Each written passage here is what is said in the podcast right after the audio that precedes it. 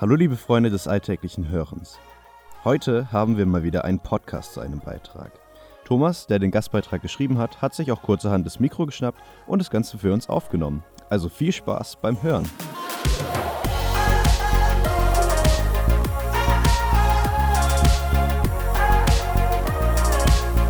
Kinder machen Klingelstreiche. Es war im Sommer vor drei Jahren. An einem wunderschönen Sonntagnachmittag gönnte ich mir einen Mittagsschlaf. Ich dachte, dazu ist doch der Ruhetag da, oder? Doch mit der Ruhe nahmen es zwei Jungs aus der Nachbarschaft nicht so ernst. Sie rannten bei mir auf den Hof, stiegen die Treppe hoch und drückten an meiner Haustür auf die Klingel. Einfach so. Leicht aufgeregt ging ich an die Tür, doch die Kinder rannten schnell weg und versteckten sich. Als ich niemanden sah, atmete ich kurz durch, ich war ja jetzt gerade an der frischen Luft, und machte die Tür wieder zu. Ein paar Minuten später klingelte es wieder. Dieses Mal waren die Jungs etwas provokanter unterwegs und blieben einfach an der Türe stehen und klingelten durchgehend weiter, bis ich die Türe öffnete. Ich gebe zu, in diesem Moment konnte ich bei diesen zwei Jungs nicht mehr ernst bleiben. Wir setzten uns auf die Treppe, tauschten uns aus und am Schluss bekam jeder eine Fanta-Dose in die Hand gedrückt. In den Tagen nach diesem Klingelstreich musste ich immer wieder an diese amüsante Begebenheit denken. In einer Kreativphase fing ich an, über die Charaktereigenschaften von Klingelstreichkindern ausführlich nachzudenken. Meine Gedankengänge brachten mich zu der Vermutung, dass es wahrscheinlich drei verschiedene Charaktertypen gibt. Typ A. Kinder rennen an die Haustür. Dabei leise und vorsichtig zu sein, kommt für sie aber nicht in Frage. Sie drücken den Klingelknopf meistens nur einmal und rennen sofort wieder weg. Dann tauchen sie nicht mehr auf. Typ B. Bei diesem Charaktertyp gehen die Kinder etwas vorsichtiger vor. Sie laufen halbwegs zielgerichtet auf die Haustür zu und drücken ein oder zweimal auf den Klingelknopf.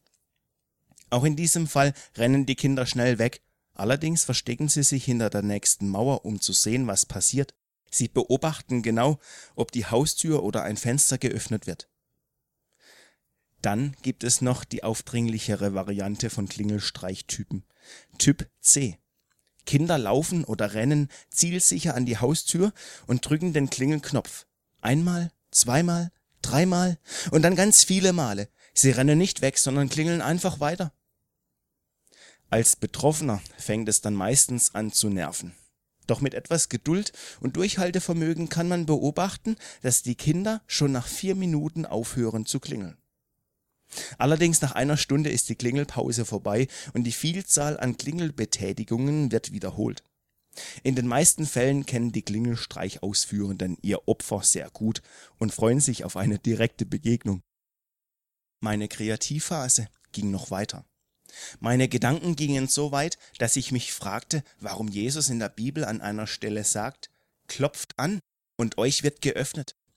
Vielleicht hätte Jesus hier auch sagen können, klingelt und euch wird geöffnet, wenn es damals an den Haustüren schon elektrische Klingelapparaturen gegeben hätte. Wie dem auch sei. Eines geht mir nicht mehr aus dem Kopf. Ich glaube, dass viele Menschen sich Gott auf eine langweilige Art nähern, wie mit dem Klingelstreichcharakter Typ A. Sie klingeln bei Gott, erwarten aber nicht mal eine Reaktion. Hm.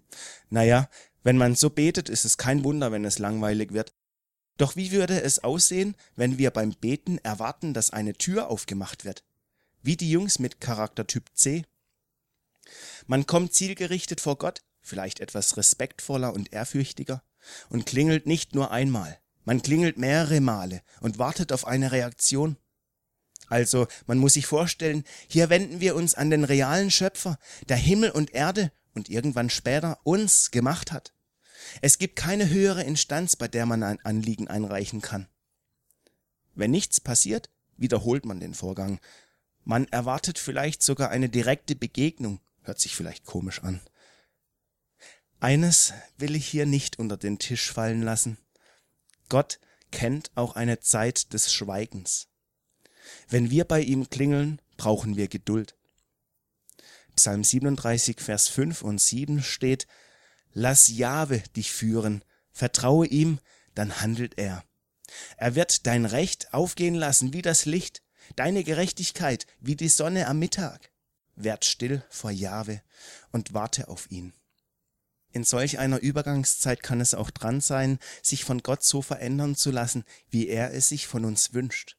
In 1. Chronik 28, Vers 9 heißt es, diene ihm mit ganzem Herzen und Verlangen der Seele.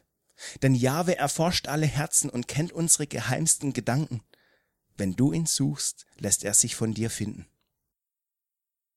Ich möchte dich einladen, offen für Gottes Reaktion zu werden. Erwarte etwas von Gott. Begegne ihm von ganzem Herzen, mit einer verlangenden Seele. Trau Gott etwas zu, bis sich eine Türe öffnet. Zugegeben, dass Gott es manchmal anders kommen lässt, als wir Menschen es uns wünschen, musste ich selber hautnah erleben. Einer der zwei Klingelstreichjungs verlor drei Monate später den Kampf gegen einen Hirntumor. Er wusste, dass er für immer bei Gott sein wird.